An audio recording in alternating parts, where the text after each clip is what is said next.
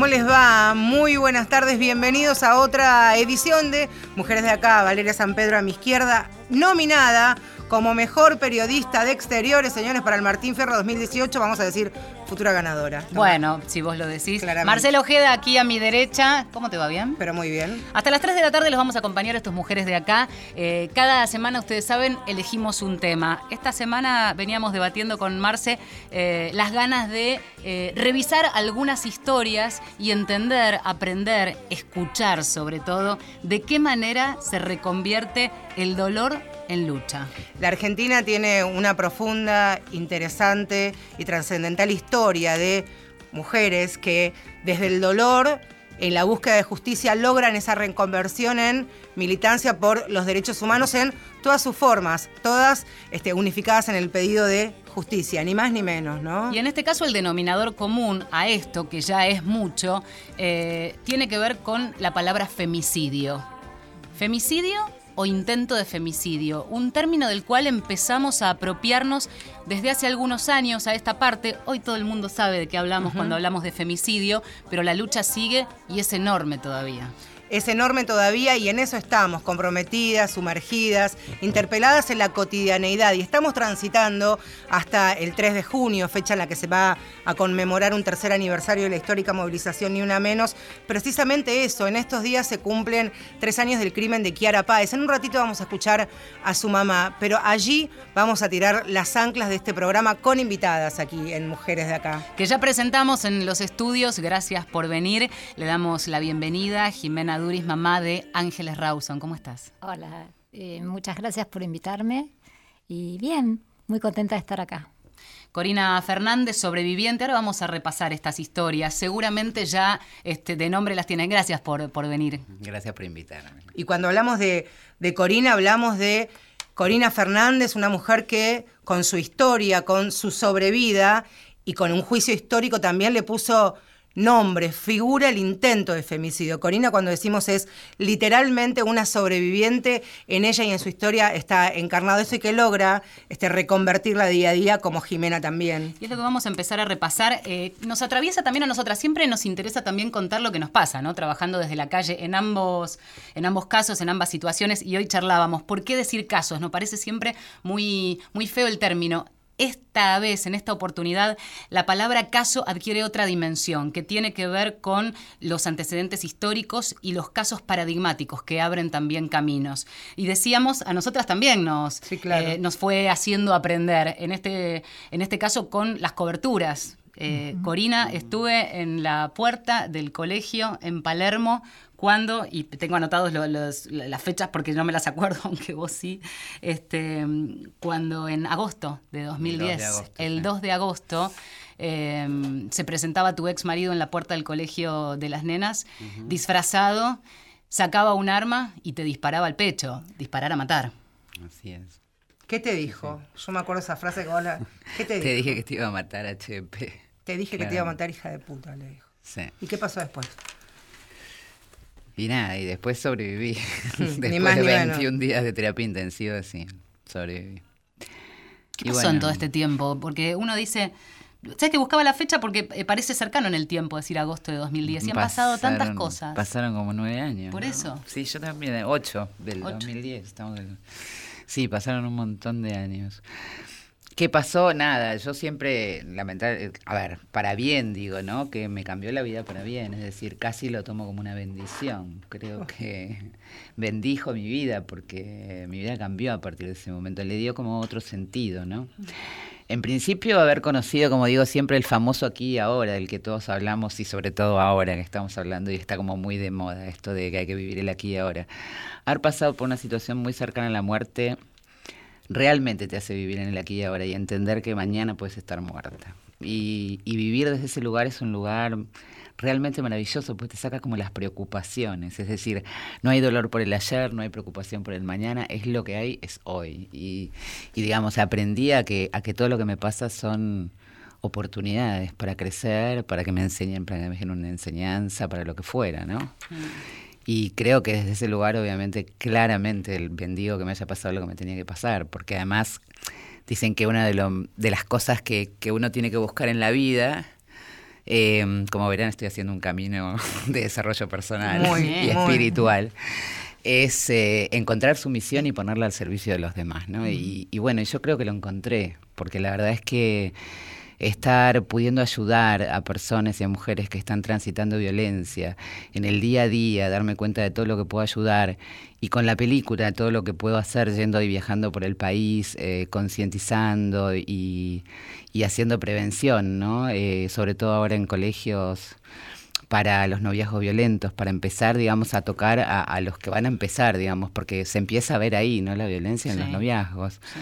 adolescentes. O sea que creo que esa es como mi misión en la vida, me, no me queda ninguna duda que sobreviví para esto.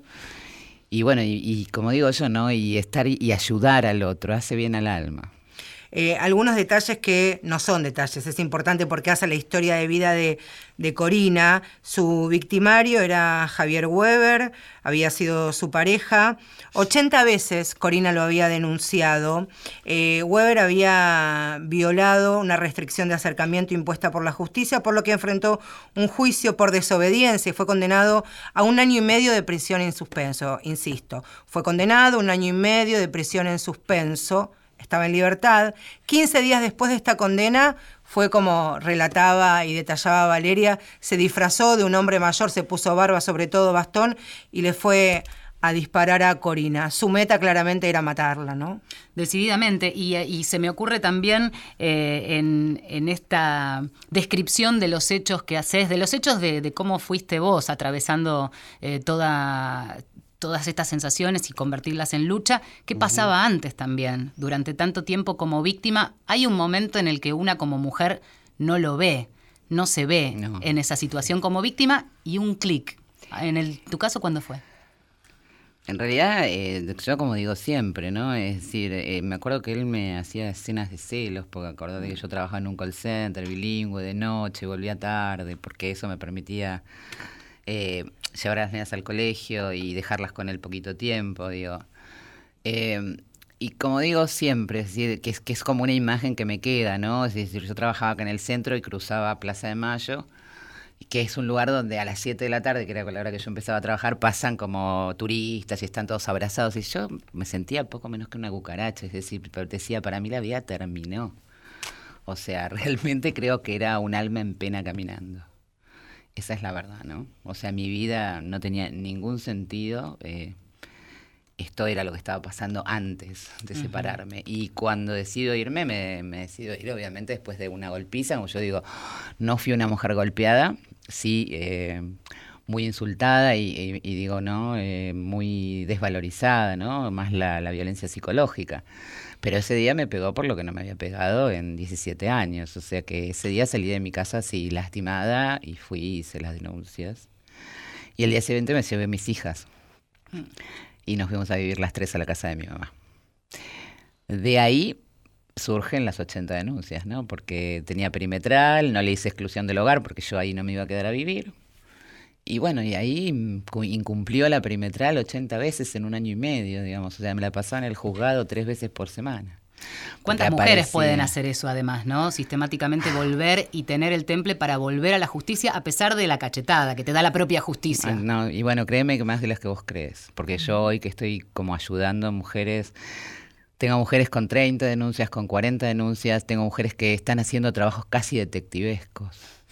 Porque en realidad eh, la justicia, si vos me decís qué cambió desde que empezó, bueno, con el ni una menos, hay como una conciencia social, eh, estamos como todos eh, un poco metidos en el tema, comprometidos, pero realmente a nivel justicia no te puedo decir que haya cambiado nada. Porque la verdad es que lo que yo veo en el día a día es que no cambió absolutamente nada. Siguen rompiendo las prohibiciones de acercamiento, se le siguen dando los chicos a los abusadores padres y acá no cambia nada.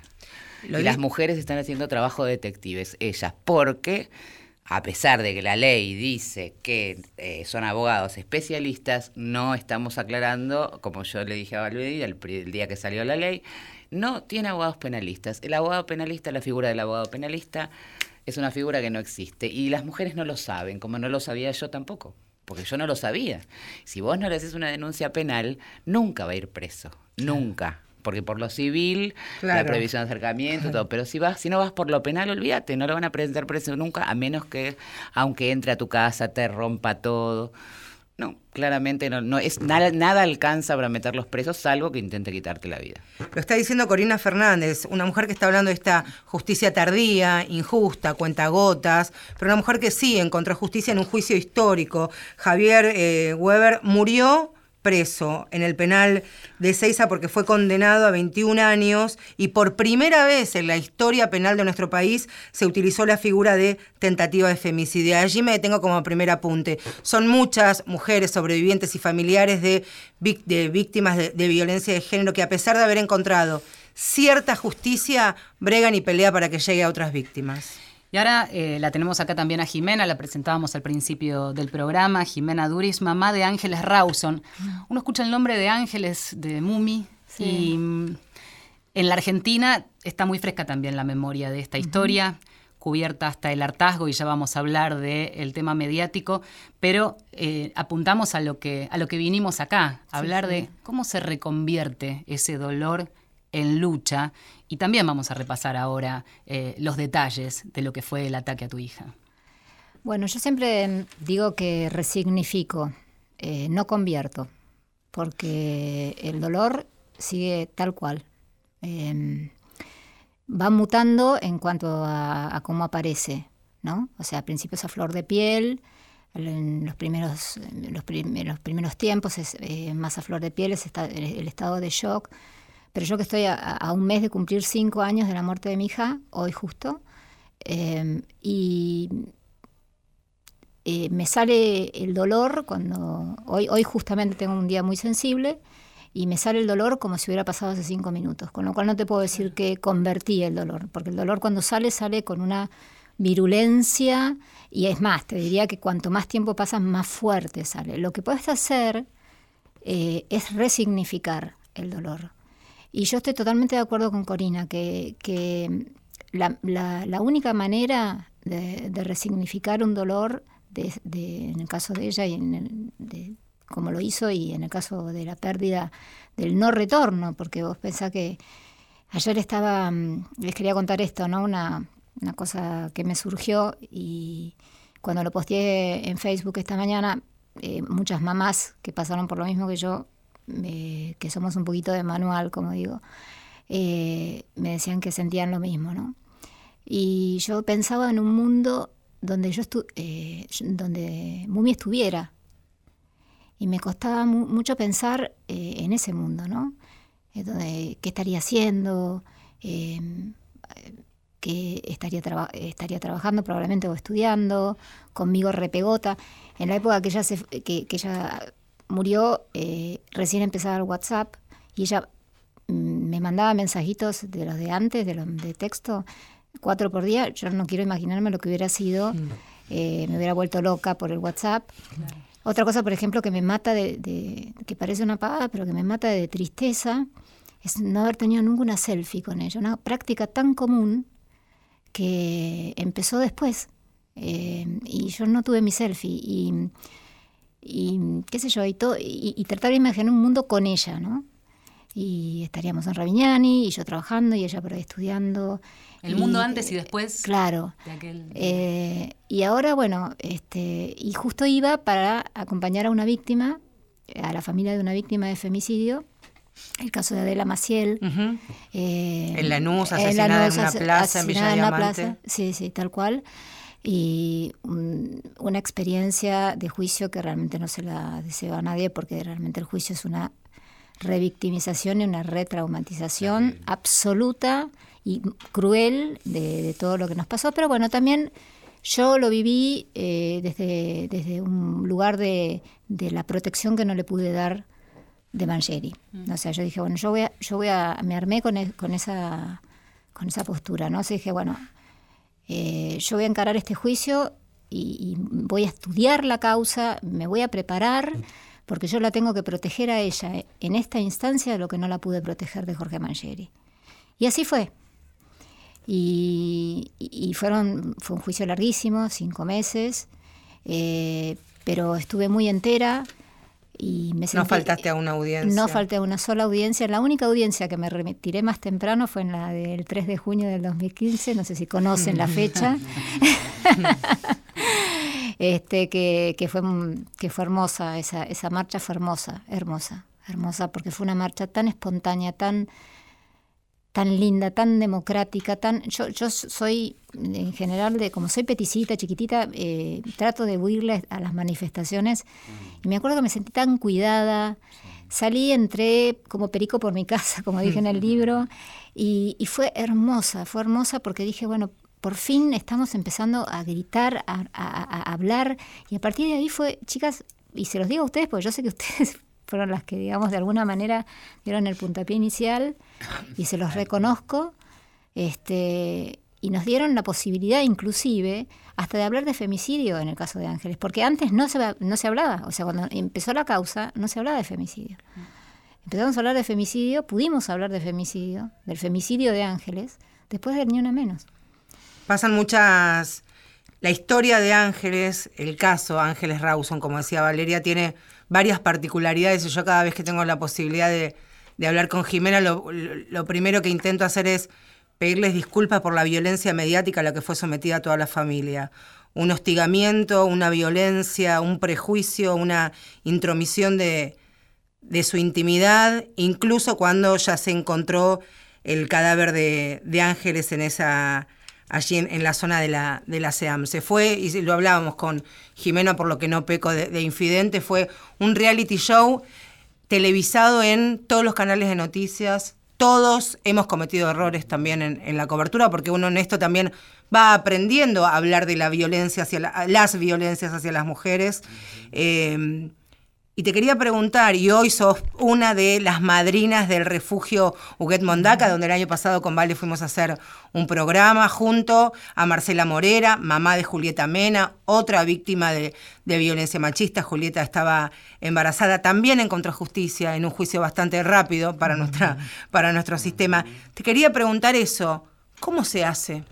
Para decir, bueno, acompañás a la familia de Adela, vas al refugio, juntas cosas para mujeres en situación de vulnerabilidad. ¿Por qué? Y porque, mm, primero, yo me siento interpelada eh, por una necesidad enorme de, dar todo ese amor trunco que, me quedó por darle a Mumi. Porque cada víctima es, es, como, es como que me vuelve a pasar. Ahora cada vez puedo, puedo ponerme un poquito, distanciarme un poquito más y no poner tanto el cuerpo, ¿no? Eh, pero, por ejemplo, el caso de Lucía Pérez, eh, y la menciono porque, bueno, yo aparte me he hecho muy amiga de Marta, de la mamá, y el caso de Lucía Pérez para mí es, como que me, pegó de una forma eh, como si me, la hubieran matado a Mumi de nuevo. Hablamos de Lucía, esta adolescente muy jovencita, 19 años, marplatense, asesinada, drogada, empalada de una, de una violencia muy pocas veces vista en los últimos años. Con ¿eh? violencia además que después no solo se replicó en lo mediático, sino desde las autoridades, lo cual fue una doble vejación también, ¿no? Para toda la familia.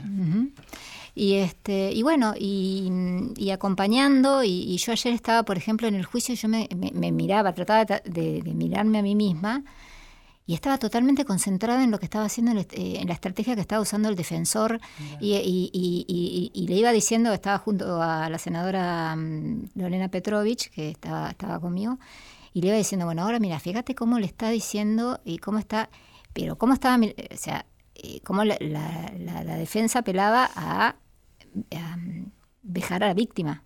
O sea, Siempre, ¿no? Eh, también eso de... Siete, como tenía siete hijos y tenía una relación, este, un romance con este, este guacho que la mató, por no decir otra cosa.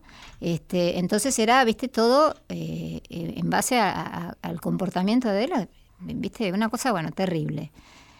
Fue el primer, primero o el segundo juicio por jurados, que fue algo muy, muy, para mí muy... Eh, también muy inédito. ver a 12 jurados en un, en, un juicio. Este, y dije qué responsabilidad que tienen y, bueno y todas esas cosas y además otra de las cosas que estoy haciendo que creo que es eh, también a nivel preventivo porque yo también creo mucho en la prevención no en toda la parte de la educación este, para no tener que llegar a la justicia, que justamente que son, es como el arquero, viste, que ataja el gol o no ataja el gol, pero digamos creo que hay que hacer todo un trabajo anterior, sí. Eh, yo ahora estoy eh, metiéndome mucho en el tema de abuso infantil de niñas, niños y adolescentes. estoy abocándome en esa tarea que son, bueno, primos hermanos, digamos, de la violencia de género. El 70% de las mujeres que sufren su violencia de género raya con el abuso sexual. O, mm. digamos, o, fueron abusadas ellas o abusan de sus hijos. Estamos en Mujeres de Acá. Quienes están escuchando es Corina Fernández, recién una sobreviviente de la violencia. Ya contábamos hace un ratito la historia. Jimena Duris, mamá de Ángeles Rawson.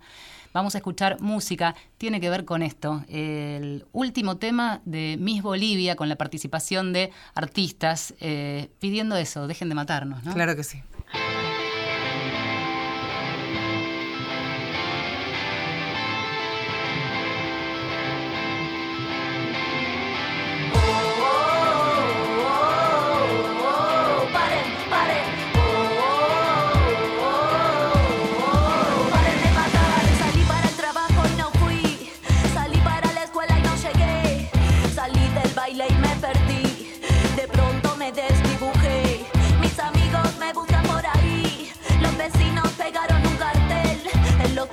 de luz del barrio. En la calle, en el sur, en el tren, me busca mi hermano, me busca mi madre. Perdí contacto ayer a la tarde. Vino la tele, habló mi padre. La red explota, el Twitter arde. Si tocan a una, nos tocan a todas. El femicidio se puso de moda. El juez de turno se fue a una boda.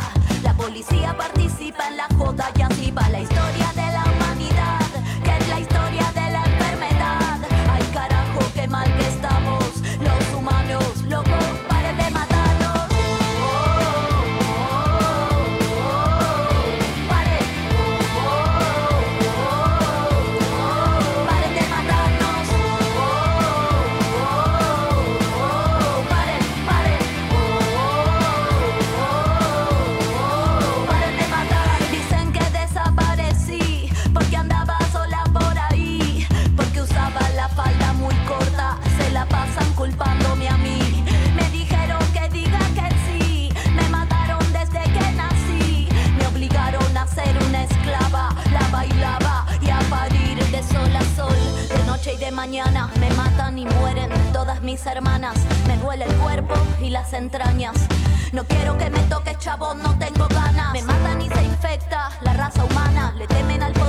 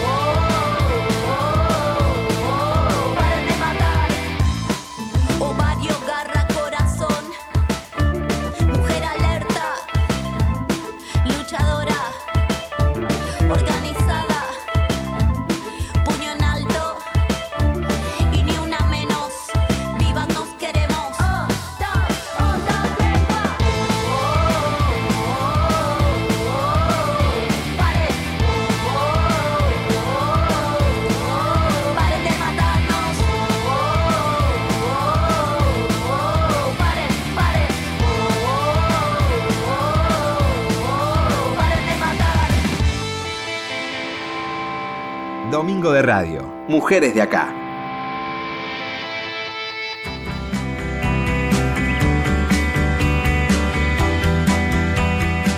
Reconvertir, resignificar, eh, aprender a transitar la vida desde otro lugar después de haber este, sentido dolores tan profundos como ser sobreviviente de violencia machista al extremo, como es Corina Fernández, o eh, duelar a la propia hija, a la hija mujer, el caso de Jimena, la mamá de Mumi, de Ángeles Rawson, y también eh, pensaba en otras historias, infinidad de historias, y me acuerdo de ustedes hace un tiempo atrás y las escucho hablar tan eh, valientes, empoderadas, poderosas, con tan armadas, ¿no? Como se dice en el barrio, con tan fuertes, hasta la mirada, la forma. Me gustaría contarles a todos que Jimena ya no se sienta encorvada como antes, con la mirada este, más baja, que Corina tiene un cabello hermoso y siempre está tan, tan impecable. Son estas mujeres que se van reconvirtiendo. Y Verónica Camargo es otra de estas mujeres.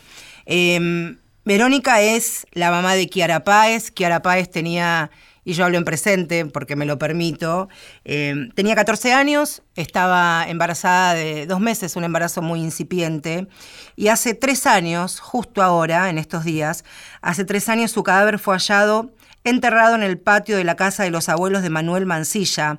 Este chico era el novio de, de Kiara. Hoy está detenido, su familia está libre, la familia de Kiara, por supuesto, cree que no, no, actuó solo, pero fue el femicidio de Kiara, el brutal hallazgo del cadáver de, Kiara, el que motivó, entre otras historias, por supuesto, como la de Corina y la de, la de Ángeles, que salgamos a la calle aquel 3 de junio. Por Kiara fue, y por todas, eh, la primera histórica movilización allí en, en 2015. Eh, Verónica también está intentando reacomodarse en una ciudad pequeña, con las particularidades que tiene vivir en una ciudad pequeña y con una ausencia tan grande. Está dando charlas, está capacitando y también está aprendiendo acerca de las violencias a las que son sometidas principalmente las adolescentes. Está acá en Mujeres de Acá, la mamá de Kiara Paez y decía lo siguiente. Buenas tardes.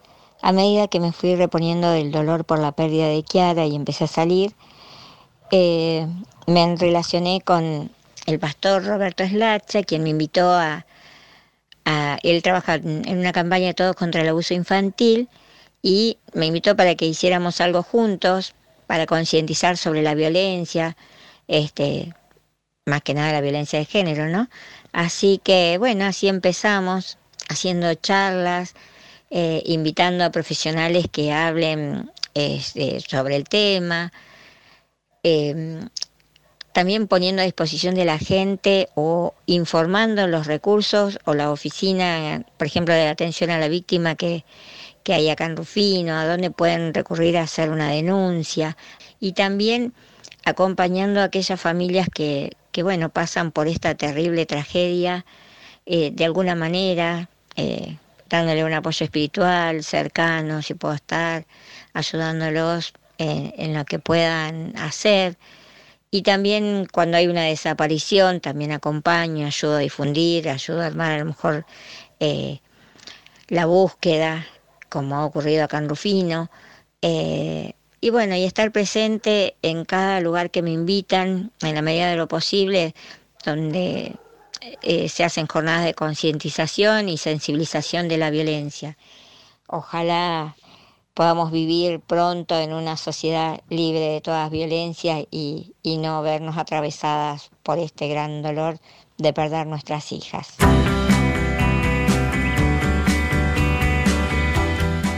Poder encarar eh, esa ayuda y mm, revivir el dolor, pero que eso a su vez te ayude a sanar. Pareciera funcionar de esa manera, ¿no? También una, una, una militancia que tiene que ver con el día a día, conquistar nuestra ciudad, nuestro pueblo, empezar allí, ¿no? La, semillita del lugar donde uno pertenece y eso hace este, Verónica, así que le mandamos un beso porque suele escuchar Mujeres de Acá, que continúa este programa hasta las 3 de la tarde, no se vayan, seguimos aquí en Radio Nacional. Marcela Ojeda y Valeria San Pedro.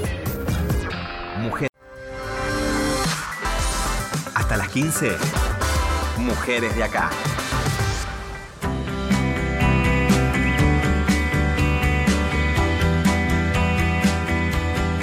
Hay un término que de un tiempo a esta parte, hace unos años ya, se ha puesto un poco más de moda y en boca de todos, no necesariamente vinculado a la violencia machista, que es la resiliencia, ¿no? Y que tiene que ver con eh, aprender a salir de ese dolor y a superar eh, un dolor muy grande. En este caso le sumamos esa conversión en lucha, ese ponerse al servicio de la ayuda de otros, nada menos que con la experiencia eh, horrorosa, pero muy, eh, muy potente, que puede realmente ayudar a las víctimas. Y puede ayudar y principalmente porque, como decíamos al comienzo del programa, son historias porque tienen las particularidades, nombres y apellidos y una historia y una familia, pero también son casos emblemáticos y paradigmáticos que han abierto discusiones y algunos cambios incluso en nuestras leyes. Y sin lugar a dudas, sin una, una sola duda, la historia de, de Wanda Tadei es una de estas, porque estuvo 11 días allí agonizando en un hospital público en la ciudad de Buenos Aires, murió en el verano de 2010, fue quemada por quien era su pareja, el ex baterista de Callejeros Eduardo Vázquez, que está, está detenido. Ellos se casaron en el 2009. Recordemos también este detalle, ¿no? La había rociado con alcohol y prendido fuego con un encendedor. En 2012 fue condenado a 18, a 18 años de prisión por, el, prisión por el Tribunal Oral Criminal número 20 de esta capital federal. Y hay dos nombres que tienen que ver con esto que decía Vale, ¿no? Reconvertir, reaprender, agarrarse fuerte en, la, fuerte en la mano y empezar a recorrer y dejar mensajes. Pero también de construyendo la propia vida, porque para un varón este, hablar de violencia machista, de violencia de los hombres hacia las mujeres, es de construir también su propia historia. Y es Jorge Tadei un gran ejemplo de esto, ¿no? Que no pudo llegar, pero que está ahí al teléfono. Hola Jorge, un abrazo, ¿cómo estás? Hola, ¿qué tal? ¿Cómo estás? Jorge, hablamos aquí con, con Valeria, está Jimena, la mamá de Ángeles, está Corina Fernández también. ¿Cómo fue el trabajo, entre comillas, de esta palabra, que tuvo que hacer la familia de Wanda Tadei para reconvertir terrible dolor en lucha y en militancia cotidiana. Jorge. Bueno, mira, en el caso mío primero fue un shock, este, luego tuve un año y medio dedicado al tema del juicio como querellante, que gracias a eso se consiguió encontrar la verdad y después a través de casación la justicia, porque el Tribunal Oral 20 no la dio, fue un tribunal misógeno que dio un, un invento. Y bueno, a partir de ahí, a mí me habían convocado, Beatriz estaba hecha bolsa, no, estaba negada a todo. Y yo a partir de que terminé, claro, como fue tan mediático, a mí me conocían en todos lados, me decían, y yo digo, no, tengo que aprovechar esto para tratar de ayudar a los demás. Y bueno, a partir de ahí comenzamos a hacer un trabajo, a hacer una militancia, y cuando se produce lo de Fátima Catán, ahí es donde reacciona Beatriz y también se incorpora. Yo te puedo decir que ustedes hablaron de resiliencia y es así, la lucha, el tratar de hacer algo para que no vuelva a suceder o para que en un futuro no vuelva a suceder estas cosas, es algo que te ayuda. Eso por un lado. Y por otro lado, lo que vos recibís, el amor, el cariño, el afecto. Mirá, ustedes están eh, con una querida amiga ahí, compañera de lucha, Jimena Duris. Hola, Jorge. Este, eh, ¿Qué tal, Jimena? ¿Cómo estás, querida? Bien, corazón. Bueno, y, y bueno, con ella también se incorporó a la lucha y, y verdaderamente es lo que nos ayuda. Yo creo que esto es lo que nos ayuda. Seguro. Em, una línea, porque la comunicación es, eh, es un poco sucia, pero bueno, la, la cuestión de los teléfonos. Em, el Instituto Wanda Tadei, eh, de alguna manera, fue lo que, lo que tomó forma a partir de esto que fueron sintiendo de a poco, ahora ya hace varios años, y también se convierte en un lugar de referencia. ¿Cómo trabajan hoy para aquellos que eh, sienten, a veces se sienten más acompañados o más eh, a ver, contenidos desde una ONG, desde alguien que la haya pasado, eh, como ellos la están pasando, a un organismo público? Bueno, mira, nosotros con el instituto tuvimos problemas con el doctor Torrada, eh, que era el director, que era prácticamente el, creador, era el arma mater. Este, nos encontramos con algunas cosas que verdaderamente fuera de lugar y claro, ellos estaban en la comisión, se había formado una comisión, eh, le dijimos que lo teníamos que, eh, que no le autorizábamos mal nombre y ahora con Beatriz y el doctor Rombolá estamos formando nuevamente el instituto porque es como vos decís, es muy importante. Nosotros militamos, trabajamos, nos movemos, pero tener una ONG es algo que nuclea, que, y, y eso es lo que estamos ahora volviendo a lo que no dejamos de hacer fue trabajo permanente. ¿no? Eso, eso, porque una cosa es la, la, la, la cosa jurídica, ¿no? Eh, la figura jurídica, pero ustedes hemos hablado hace poco y era, no, Beatriz tiene que ir a dar una charla a un colegio. Así es. Mira, nosotros ayer estuvimos en San Isidro inaugurando un banco rojo eh, con la presencia de- del intendente de San Isidro, con, con gente, que es una cosa que se filmó inclusive para enviarla a Astra, nos hicieron un nos hicieron una, una nota para, para llevar a Austria y la periodista muy bien informada con el tema de Ni Una Menos, con el tema de la lucha de nuestro pueblo, con el, con el caso de género. Y estamos permanentemente, estamos viajando. eh, y sabes qué, que creo que es muy importante, que nosotros, donde nos llaman, donde nos convoca, estamos Es verdad. no nos no nos fijamos de qué color político sea el intendente o los concejales o nosotros acá la lucha contra la violencia hacia la mujer es una lucha que nos trabaja todo acá tenemos que estar todos en el mismo barco Jorge, mandarte un beso grande a vos y a Beatriz, que te cuides la salud y esperamos vernos prontito seguramente en la calle haciendo un poco de lío. Te mandamos un fuerte abrazo todas desde acá. chao querida saludos a Jimena Chao, chao, corazón. Jorge Tadei, ahí lo escuchábamos. Eh, todas hemos aprendido, ¿eh? Uf. En estos años. Jimena, a vos, bueno, la sonrisa se te dibuja. Me llama la atención esta cuestión de cómo se genera esa empatía, ¿no? Por, a veces quizás el origen es el dolor, pero ya no se siente, no se manifiesta de esa manera, sino convertido también en lucha. Bueno, particularmente yo con los Tadei tengo, espe- tengo que agradecerles que me hayan formado, porque, o sea, vi- eh, Mumi fue víctima de femicidio, pero no estaba cursando violencia de género. Entonces yo tuve que aprender después. Claro. Exacto. Y, y realmente los, mis mentores fueron ellos. Y, y bueno, no sé si será que bueno que yo viste perdí a mi papá de muy chiquita, entonces es como que Jorge y, y- y con Betty también obviamente, pero Jorge es como que viste como una figura mm, además medio paterna y, y bueno, y militamos mucho, mucho juntos y sobre todo eh, eh, con la película Cada 30 horas de Alejandra Perdomo. Este, hacemos, eh, bueno, ellos se mueven mucho más que, que yo, porque bueno, yo trabajo eh, en relación de dependencia y no tengo por ahí tanta tanta libertad, libertad, pero en cuanto puedo sí, vamos y con la película y, y después hacemos un, un- un debate, ¿no?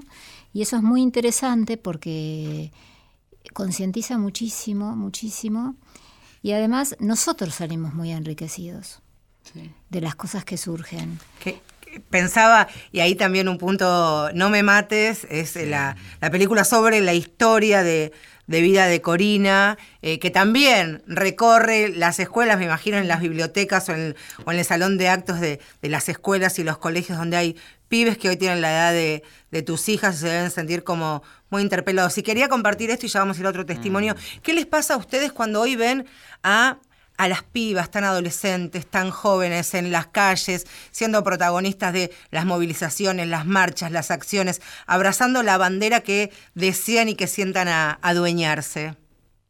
Y eso creo que se lo debemos a Ni Una Menos, ¿no? creo que sin duda se le debe a Ni Una Menos. Como una generación que la generación impresionante. se esté involucrando, ¿no? Pero además, eh, yo que también, como te decía, he pasado la película en colegios, es impresionante cómo, cómo se nota que, que hay trabajo de género en los colegios, cómo los chicos están... Los varones. Eh, sí, Los los, varones o también, eh, digamos, están todos como muy metidos en el tema, las preguntas que hacen. Es más, yo a veces no lo puedo creer, miran la película con un respeto, el, el cine debate lo respetan, o sea, hacen preguntas realmente a veces, y no se ofendan, ¿no? Pero a veces son hasta más creativos que los periodistas. Sí. Mira que a mí me han hecho notas, pero te hacen cada pregunta bien concreta y demás. O sea, que están muy involucrados eh, lo- los adolescentes con este tema. Pero ¿no? no solamente los adolescentes. Ha generado, yo creo que esto, un, un cambio que yo lo veo en nuestra generación. O sea, eh, aunque ustedes no lo puedan, no lo crean, este, nosotros que nos hemos criado con Porcel y Olmedo, siempre lo Claro, digo. claro. ¿Entendés? Sí, sí, bueno, yo tengo un marido de 59 años, que es un fósil ya, como le digo, y sin embargo él, él mismo me mira y me dice, "La- realmente, gorda, el no de la mujer no vale. pero me lo dice como una, como una revelación. Y él va y se lo transmite a su... A su eh, él es pescador, imagínense, en el club de pescadores. Es, el cementerio de los dinosaurios machistas y sin embargo él va y habla. Y eso, el boca a boca, es como que están tomando conciencia realmente los varones, mm. inclusive por momentos he tenido, y esto lo digo así, eh, eh, me han preguntado, oye, ¿y, ¿Qué, tengo que hacer? Porque no sé qué tengo que hacer. Pasa mucho, mucho en los distintos ámbitos. Es, es bienvenido. Claro, es, muy bienvenido. Pero además se sienten atacados, me parece. ¿eh? hay de todo. Me parece que hay muchos varones que están predispuestos a renunciar a algunos privilegios que tienen por ser varones. Hay varones que se interpelan su propia historia y hacen un revisionismo de su propia vida. Y están los otros que dicen, no, a mí estás loca, conchuda que Son, Hay de todo. Hay de todo Son menos los últimos, esperemos. Bueno, eh, y tenemos, tenemos más historias sí, Claro que sí, porque también una historia que, que nos conmovió, una justicia tardía, lenta, pero que tiene una protagonista. Le decían la negra, Micaela García, tenía 21 años, era profe, estudiaba para ser profe de educación física entre Rihanna, y fue su victimario Sebastián Wagner, eh, encontrado culpable de secuestro, violación y asesinato fue condenado a cadena perpetua, con lo que sabemos que significa en nuestro país, en nuestro código penal, la perpetua. Mm. Eh, la negra, así le dicen sus amigos, sus compañeros y su familia, era militante de la JP Vita. Le interesaba mucho la militancia del Ni Una Menos, era una hija del Ni Una Menos, pero también el ayudar y estar presente con los pibes y las pibas en situación de extrema vulnerabilidad. Y me quiero detener en algo de la historia de Wagner. En 2012 había sido condenado por abuso sexual a nueve años de prisión. Estuvo detenido, sí, por supuesto, hasta que un juez, Juan Carlos Rossi, lo liberó un año antes del ataque a Micaela, a pesar de que el servicio penitenciario había desaconsejado esta decisión. ¿Culpable? Dos culpables o varios. Pero acá lo importante es cómo la familia de la negra, Micaela García, hoy lleva adelante la fundación con el nombre de su hija. Y nos lo contaba su mamá, Andrea Lescano. Una vez que con mi marido nos enteramos de la triste noticia a la semana cuando apareció su cuerpo. Sin consultarlo ni nada, decidimos hacer la fundación Micaela García La Negra. Micaela estaba trabajando en muchas áreas. Nosotros somos actualmente entre 20 y 30 personas y no llegamos a tratar todos los temas en que ella estaba trabajando y dijimos, bueno, todo no podemos hacer, vamos a ver eh, en cuál somos más fuertes. Y bueno, así que atacamos el primero, que es la perspectiva de género. Hoy somos una de los nodos del programa Retejer, talleres de capacitación en general para empoderar a la mujer, para que pueda salir de ese círculo vicioso y principalmente que era su gran preocupación de Mica es ayudar a los más chicos, ya sea con alimentos, eh, con ropa, con contención, dándole apoyo escolar, dándole todo un abordaje de salud, que es lo que estamos haciendo. Y bueno, después de transcurrir este año, sí nos hicimos fuerte en gestionar y apoyar a otras instituciones y organizaciones Así que lo que nosotros hacemos es ayudarlos a formular proyectos, presentarse en financiamientos para que puedan tener solvencia económica para poder manejarse. Eh, sí seguimos con nuestra consigna o nuestro lema de la fundación, que es una cosa que Mica siempre decía y que eso nosotros lo tenemos bien presente, es que dice, no vamos a cambiar el mundo si le damos un sueño a un niño de bajos recursos pero sí le vamos a cambiar la visión del mundo a ese niño y eso es cambiar el mundo. Ella creía en eso y bueno, nosotros, eh, todos sus familiares, sus amigos, gente que se está arrimando, gente que ni conocíamos, seguimos luchando para que lo que ella quería se pueda hacer realidad. Nosotros ya somos felices si llegamos a poder sacar, aunque sea un niño de cada barrio de esos muy bajos recursos, creemos que vamos a poder brindarle un pequeño de ese gran sueño que tenía Micaela.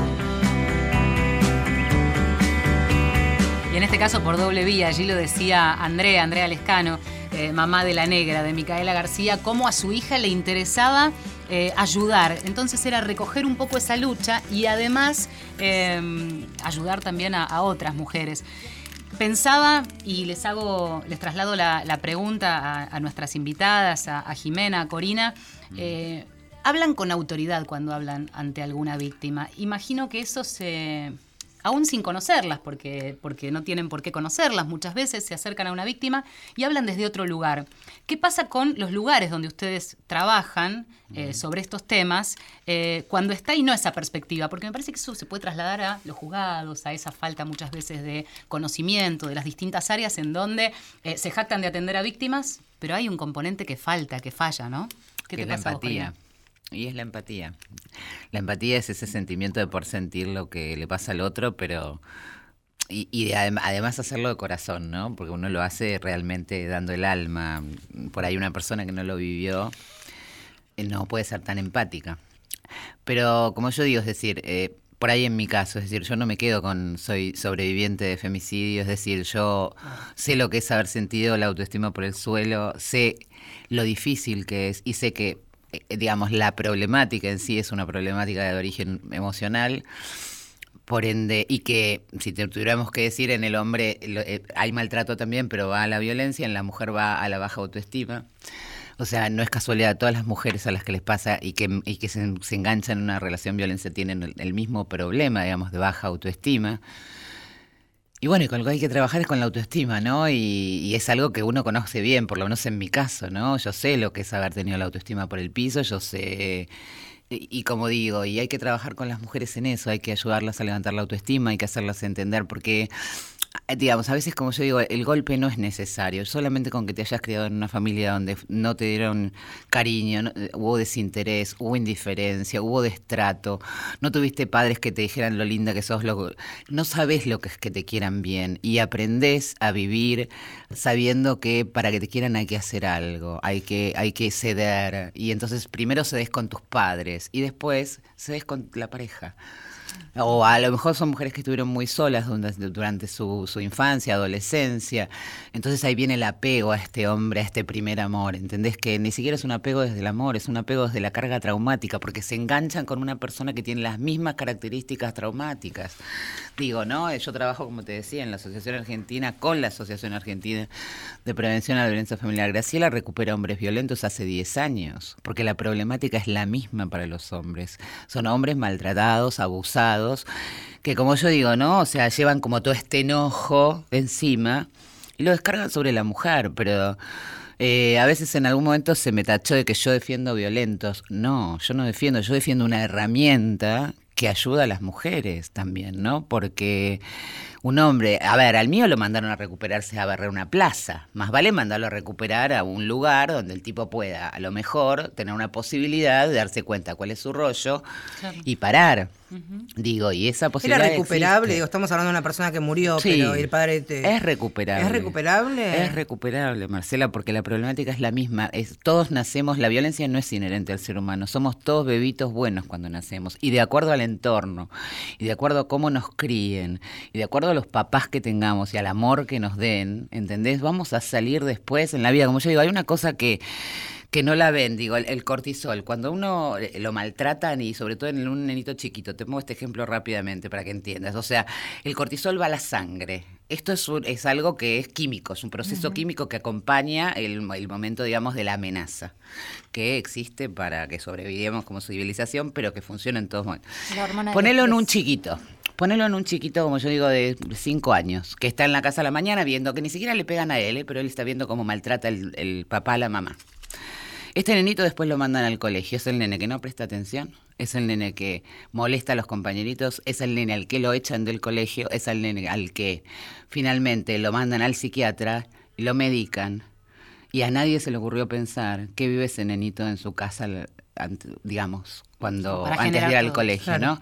O sea, fíjense que ustedes ahora si se ponen a pensar, todo el mundo tiene TGD. TGD es como la cosa está a la orden del día. Todos los chicos hoy vienen todos con trastornos generalizados. No, es decir, creo que hay más violencia en la familia de la que se cree, creo que los chiquitos eh, no la están pasando bien y creo que había que implementar, digamos, una, una prevención, pero desde ahí, desde los cinco años, con los chicos, con las emociones. jardín. Y volvemos aquí Por en, supuesto. en este en este programa y hay algo que nos atraviesa Por que tiene que ver con la. ESI, que es la educación sexual integral y que en un niño de cinco años, por supuesto, no se habla de formas de prevención de enfermedades venéreas, claramente. Se habla de esto, Pero de le ver, enseñar a un pero chico, se le ¿sabes enseña qué? A cuándo y cómo te gusta que te toquen. Claramente. Cuándo no te Ah, tienen en que eso- tocar. Hay programas en Canadá que son así, que son maravillosos. sí. Si nosotros tenemos una ley maravillosa que se adecua a un niño de 5 años, luego una primaria, luego una secundaria y nos Bueno, pero atraviesa. sin embargo, sin embargo, te voy a interrumpir, Marce. Este, tengo mi, una de mis nueras está estudiando este profesorado de jardín de infantes y no es lo que enseñan. No, claramente. Claro, bueno, hay que, Que hay, tampoco. que hay que hablarles a los chicos de- a los tres años de lo que es este el aborto, y así es. No, un chico Eso de lo- tres años es imposible que se es- pueda hablar es- de la interrupción voluntaria del bueno, embarazo. no. Eso pero, les quieren pero. Es una es- locura, eso es no, lo que eso eso, les están enseñando a las Bueno, la ley- docentes, a las docen- a las futuras docentes Ah. eh, de jardín de infantes. Bueno, si eso, si eso es así, lo tienen que denunciar porque no. La ESI, que es la ley que tenemos hace 12 años, es No impecable, no plantea, no, no, lo plantea. de ya lo sé, pero No. ojalá, bueno. Pero hay programas que en, en otras partes del mundo que lo hacen. Lo que pasa es que nosotros estamos atrasados con respecto al mundo 40 años. Imagínate, Con 40 todo. años con todo. Con pero en la violencia también, porque en países como, como Finlandia, de repente un padre que, a ver, llega a ir al trabajo el día que el hijo está enfermo y lo miran mal. Claro. A ver, pero ¿cuánto nos falta a nosotros para entender eso? ¿Cuánto nos falta como país, digamos, como, como, como sociedad, para poder ver las cosas así, ¿no? Eh, creo que, como dice, y esto repito lo que dice Graciela, ¿no? Eh, Freud no se estudia en ninguna parte más del mundo. Es decir, Freud está desestimado en el mundo entero. Y sin embargo, en la Argentina es el, el único país del mundo donde todavía, si vos estudias psicología, seguís estudiando a Freud. Es verdad. Estamos llegando al final. Nos podríamos quedar un rato de largo charlando, pero No, no, se nos acabó el chocolate. Se nos acabó el Tenemos chocolate.